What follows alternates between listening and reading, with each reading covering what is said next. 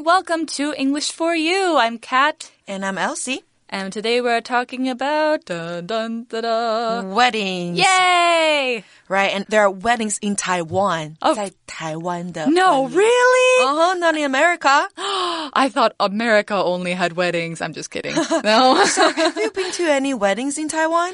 I've been to one wedding in Taiwan. How was it? It was great. It was really fun, but it was not a usual Taiwanese wedding from what I've been told because really? uh, the couple was gay and their families uh, are not approving. So their families were not there, so they just decided to celebrate with their friends. Oh, so it was fun, right? It was fun. We were at a restaurant and um, they uh, we played games and I think I won the game, so I won the bouquet. Like Did you win some money because because you won the game? No, I won the bouquet. Oh, you won. Okay. I won the flowers. Yeah. Uh, yeah. So, did you see any special customs during the wedding? Mm, only the red envelopes, I think. That was the only particularly Taiwanese thing that I saw there. 红包. yeah, so they, hongbao. they didn't bring wedding gifts? No, only They brought hongbao. money. Yes, that's right. So I had to Okay. figure out how much money to give them to. But thankfully, I think I did it okay. All right. So, yeah. Um, do, have you been to a wedding in the US or Taiwan? Um, actually, I went to my own wedding. Oh, that's good. US. I'm glad you went to your own wedding.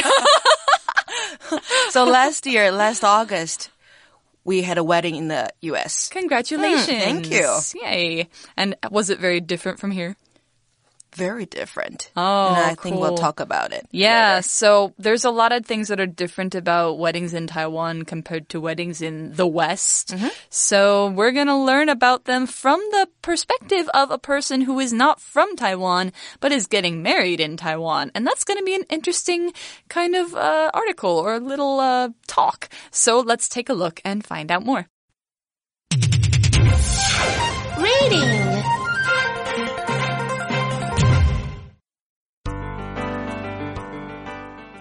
Getting Married in Taiwan An American View. Hey everyone! I'm back again to throw some wisdom at you about getting hitched in Taiwan. Some families in Taiwan are very traditional and expect you to follow specific rules, but not my wife's. I'll tell you something that came as a shock to me while I prepared for the wedding, though. Naturally, I asked my wife's mother if I could marry her daughter before I popped the question. What I didn't expect was that I had to ask her deceased father as well. There's a shrine inside my wife's home. I needed to pray there before her father would approve of the marriage. I noticed my wife's face light up after I did this, so it was worth it. A few months after that, we each had a bachelor or bachelorette party. This party is a symbol of the last days of being unmarried and is typical in Western wedding customs. These parties are usually filled with drinking and having fun with friends. I had a great time celebrating with my buddies. All right, so we start out with this person directly talking to us. This is kind of a casual talk, so you could say they're doing almost like a video blog or maybe just a journal post, something like that. That says, Hey everyone, I'm back again to throw some wisdom at you about getting hitched in Taiwan. All right, so uh, right away we can tell by the tone. Throw some wisdom, get hitched. This is pretty casual. When you talk about wisdom, wisdom is a noun that means knowledge or smart ideas or intelligence and kind of all together. Now, when you have wisdom, you are a wise person. Wise is the adjective for wisdom. And then you add D-O-M on the end to show it's the condition of having something. Other words we do this with might be like kingdom, uh, a place where a king is, or freedom when you have free, when you are free, uh, boredom when you're bored, fandom when you are in a fan club for a particular thing. If you have wisdom, you are smart both in your head knowledge and your heart knowledge. However, I think this person just means he's telling about his experiences, which gave him wisdom. He's throwing some wisdom, or another way we can say is dropping some knowledge. It means he's sharing some useful facts or advice. So an example sentence might be, My father shared a lot of wisdom with me growing up, especially about hard work and relationships. Wisdom 这个名词呢，代表智慧或学问，那它是不可数哦，要特别注意。那形容词你要形容人家有智慧的、有学问的、明智的，你可以用刚 Cat 讲到的 wise，w i s e。那再来呢，我们在文章中看到 throw 这个动词啊，它在这边有心血来潮或突然间提到、说出某事的意思。所以呢，to throw some wisdom at somebody 代表要跟某人分享知识或学问。再给同学们一个例句哦，I would like to throw some wisdom at you about studying in the States。 Ooh, 我 drop 想 it 要 on me. 告诉你一些在美国读书的学问。那回到课文来，刚一开头告诉大家要跟大家分享的知识是 getting hitched in Taiwan。But what does that mean? Well, when you say you get hitched, it's an informal way of say you get married.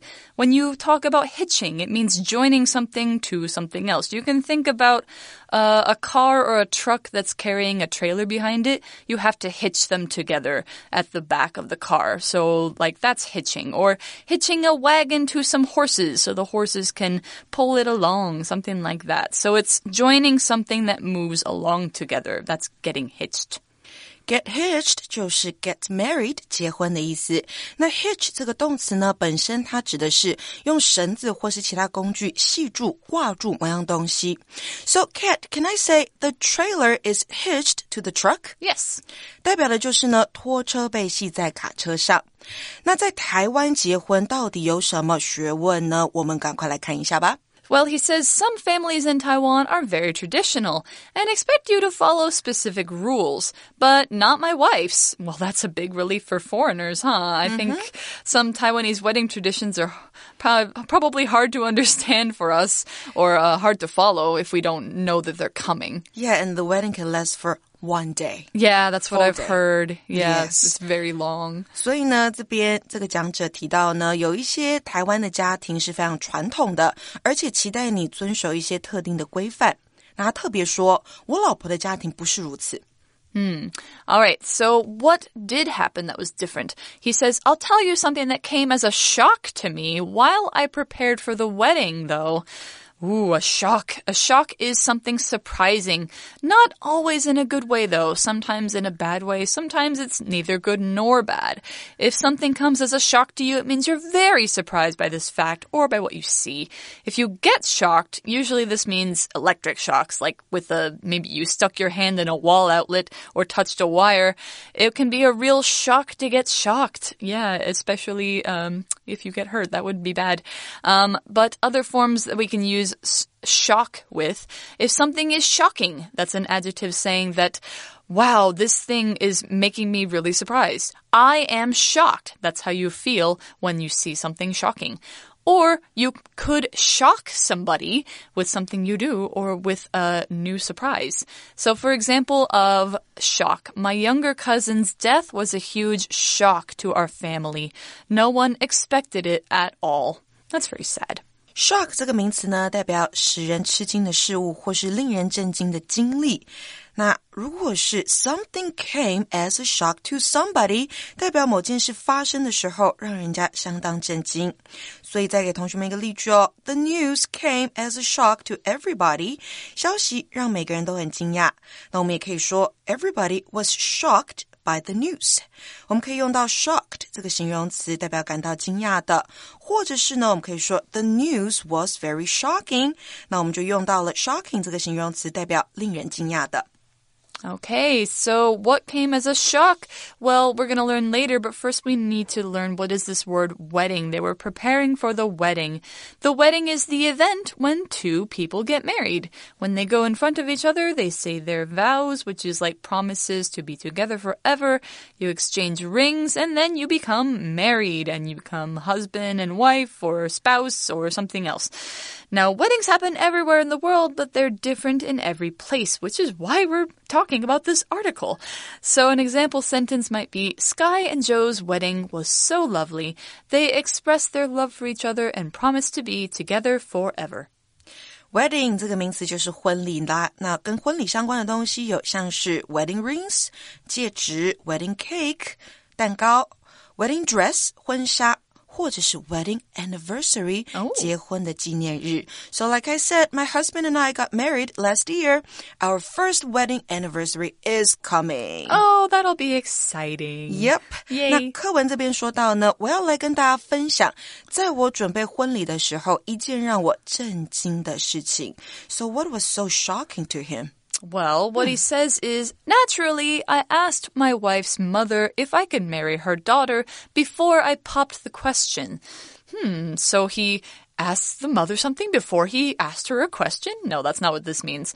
First, we have to talk about this word naturally. Naturally is an adverb, as you can tell by that ly, from the adjective natural. Something that is normal and not strange to do or think or experience. But we say naturally before a sentence not to talk about something in nature, but to say of course, of course you would do or think this. It's something you wouldn't think to not do. It's a very normal thing to talk to somebody's parents before you ask that person to marry you. Not everyone does it, but many people do. They ask for permission or they ask for a blessing and say like, ah, it's, it's my intention to marry your daughter or son. Now, here is an example sentence for naturally. I saw my friend at the same restaurant, so naturally, I went over to talk to him.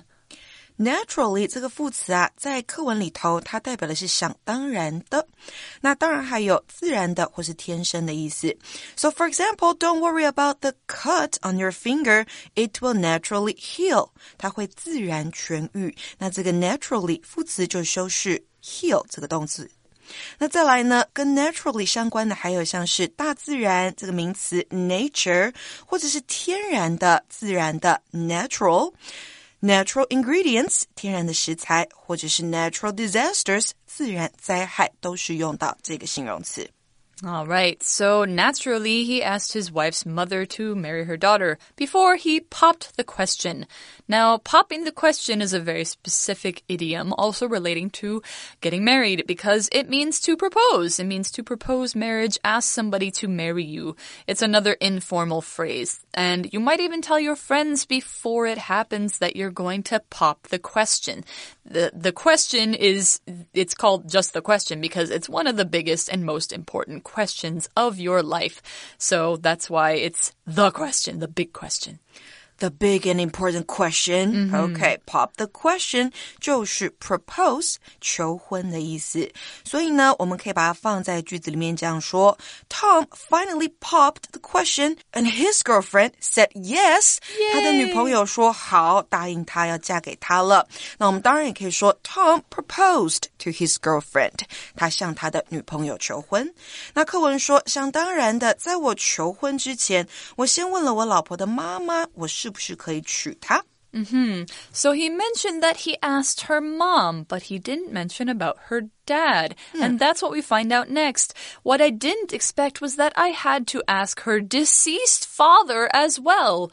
Now, if her father was alive, of course he'd be asking him, but uh, he's deceased. He's dead and gone. Somebody who is deceased, or if you say somebody is deceased, that's a polite way to say that they're dead. We have a lot of taboos in English. You can't just like say to somebody like, "Oh, they're dead." Like it's it's considered kind of too direct and too close to I don't know. Talking about death can be very sensitive, so we often say they're deceased instead of dead.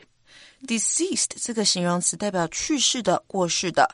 那如果这边我们直接用 dead 来形容他的父亲是不礼貌的。好，所以我们要用 deceased 这个形容词，就像是如果我们要说 her father died，他爸爸死掉了，跟 her father passed away，他爸爸去世了。哪一个比较有礼貌呢？当然是后者，her father passed away 会比较有礼貌一些。那这边他说的是，我没有想到的是，我也需要问他已故的父亲。He had to ask him to. Yeah, but if he's dead, then How, how, right? would he ask him? Well, that's what he says next. There's a shrine inside my wife's home. Ah, that makes sense. I've seen those in Taiwanese homes before. They are shrines. They're like small temples or a spot with a god or idol attached to it that you pray at. Uh, shrines in some religions, like Shinto, can be huge, but the shrines we're talking about here are very small. They're usually in people's houses and they're dedicated to a particular person or a particular god Shrine 这个名词代表的就是神坛、神龛。那像是在我们的家里面有可以祭拜祖先的那个地方，好，那它就是一个 shrine。那这边说呢，There is a shrine inside my wife's home，在我老婆的家里有一个神坛。So I think he had to ask his father there, right? Yeah, in front so- of the shrine. But um, the article says I needed to pray there before her father would approve of the marriage. All right, so when he prays there, he wants the father to approve. And approve is a verb that means to say yes to something or somebody, or say that you think that thing is good. Now, this is kind of depending on how you say it. If you say you approve something, like you approve an idea, that means you say yes to it. But when you say you approve of an idea, it means you say you think it's a good idea. So if you approve of a marriage, it's this is a good marriage. Or if you approve a marriage, you say I give my permission for this marriage. In this case, it's both. The father is saying that he is okay with his daughter marrying this person. The opposite would be disapprove, which means you think it's bad and you show you don't like it. So, an example sentence for approve. My teacher approved of the topic I suggested for my story, so I started writing it right away. To approve of something 代表的是同意、赞成某件事，所以简单的例句我们可以说 I don't approve of smoking，代表我不赞成抽烟这件事情。那这边呢，我们说啊，Her dad might not approve of her marrying American, right？嗯，当时他要娶他的女儿，那他爸爸可能不同意，所以呢。He had to ask her dad for permission to marry his daughter. 所以这个男生必须要询问女生的爸爸是否同意把女儿嫁给他。所以课文这边他说到：“我要在那边拜拜，拜到他父亲准许我娶她为止。” So, here in the article, we say, I noticed my wife's face light up after I did this, so it was worth it. So, it sounds like it was really important to his wife because her face lit up afterward. But first, we say this sensory verb notice. What's going on here? 哦、n o t i c e 这个是一个感官动词，所以呢，我们今天的英文练功房就要来讲到感官动词的用法哦。那如果是从视觉出发，感官动词有哪一些呢？有 see、watch、look at。那如果是听觉的部分呢，有 hear、listen to。感觉有 feel。那其他的像是课文用到的 notice 注意到，或者是 observe 观察，也都是感官动词。那我们要怎么样使用呢？主词出来之后，加上感官动词，加上受词之后，有三种可以接下去的方式。第一个，你可以加原形动词；第二个，你可以加现在分词；第三个，你可以加过去分词。那第一种加原形动词的用法是什么呢？它表示受词所经历某事的完整过程。For example, one of our neighbors saw somebody steal things from our house. 我们的一个其中邻居啊，看到有人在偷我们家的东西，西那从头偷到尾的完整过程，他都看到了，所以用原形动词来表示。就像是课文里面我们说，I noticed my wife's face light up after I did this，它就是用第一种，后面加上原形动词 light 的形态。再来，第二种呢，我们可以在后面加上现在分词，它强调受词正在经历某件事，指的是片段的动作，当下的动作。For example, did you hear a girl crying in the middle of the night？昨天半夜你有听到一个女孩在哭吗？那如果动作很短暂，我们的受词后面接原形动词或现在分词都是可以的哦。再来第三种，也是最后一种了。我们在后面加上过去分词，它表示受词被动的经历某件事情。For example, on my way to work this morning, I saw an old woman killed in a car accident. 今天早上在去上班的路上，我看到一位老妇人丧命在一场车祸当中。那因为老妇人是被车撞死的，所以有个被动的动作，我们用到 killed 这个过去分词。All right, so we've learned a lot about that. Now we have to talk about what is this worth it? Being worth something. That means you had to give some special effort to something, but you got something else good out of it that was enough and you feel good that you did it. So, for example, some students think it's worth it to stay up all night studying if they get a good grade on their test the next day, but some people say it's not worth losing your health for your grades. Something like that.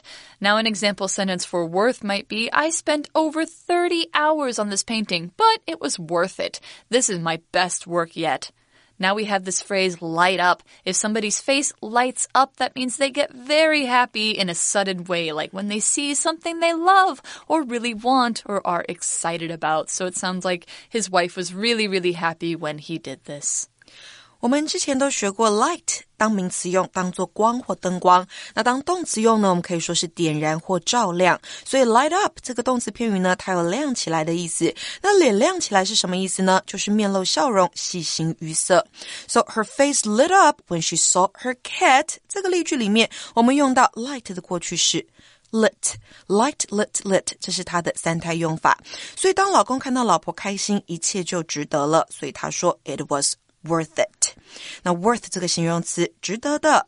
做某事是值得的，我们可以怎么表示呢？我们可以说 something is worth doing。The movie is worth watching，电影值得一看。The novel is worth reading，小说值得一读。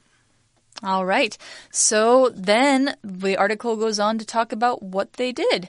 A few months after that, we each had a bachelor or bachelorette party. Woohoo! These are fun. I've been to some of these. Now, a hmm. bachelor or bachelorette is what you call a young adult person who isn't married or usually isn't in a committed relationship and they're seen as a good person to date.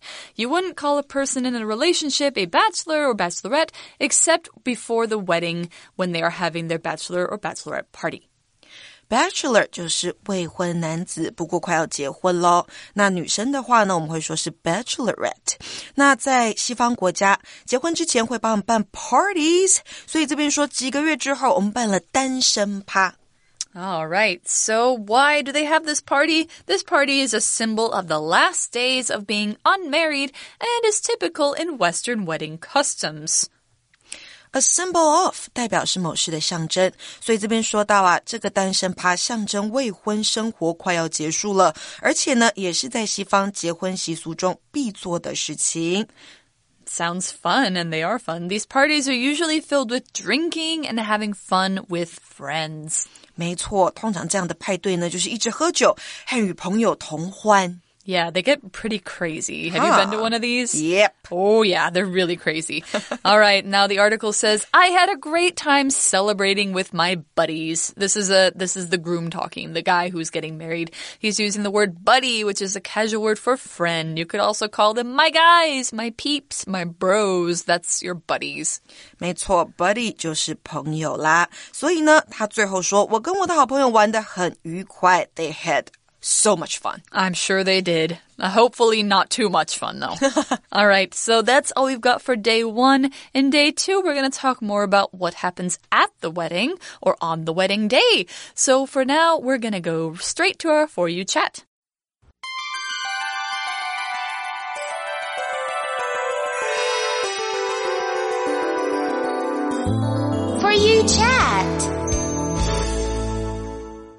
Right. Today's For You chat question is more for Elsie than for me. What customs do Western people do that Taiwanese people don't do? Would you like to try any of these things? Oh, um, Western people tip for services, right? Yes, we do. But we don't do that. Yeah, although I think it's not all Western people. I think in Europe they do not. Oh, but in, just especially in in the US, America, you have uh, to yeah. tip, huh? It's it's necessary. You must. I think if you go to a restaurant, you have to tip about twenty percent of your Twenty percent. in order for it to be fair. Any less will be like I didn't like the food. Oh, okay. And for this question, I would not like to try. Yeah, it's uh it's it's kind of a terrible practice because servers actually make very little money, so they have to make up their income with tips. That's why they get tips. That's why. Yeah, but that's all the time we've got for today. We will see you tomorrow for more wedding talk. See you then. See you. Getting Married in Taiwan An American View. Hey everyone! I'm back again to throw some wisdom at you about getting hitched in Taiwan. Some families in Taiwan are very traditional and expect you to follow specific rules, but not my wife's. I'll tell you something that came as a shock to me while I prepared for the wedding, though. Naturally, I asked my wife's mother if I could marry her daughter before I popped the question. What I didn't expect was that I had to ask her deceased father as well. There's a shrine inside my wife's home. I needed to pray there before her father would approve of the marriage. I noticed my wife's face light up after I did this, so it was worth it. A few months after that, we each had a bachelor or bachelorette party. This party is a symbol of the last days of being unmarried and is typical in Western wedding customs. These parties are usually filled with drinking and having fun with friends. I had a great time celebrating with my buddies. Vocabulary Review Wisdom Grandpa's many life experiences have given him great wisdom, which he often shares with his grandchildren. Shock It was a shock to be treated so rudely by the waiters at the expensive restaurant. Wedding I went to Tony and Tina's wedding to watch them get married and celebrate the start of their new life. Naturally. Our teacher is moving to another city, so naturally we had a party on her last day at school. Approve. I want to travel to Europe by myself. My mother doesn't approve, but my father says it's okay. Worth. Although it rained during the whole trip, it was worth going because I got to see my friends. 智慧小补帖。 Deceased. Shrine.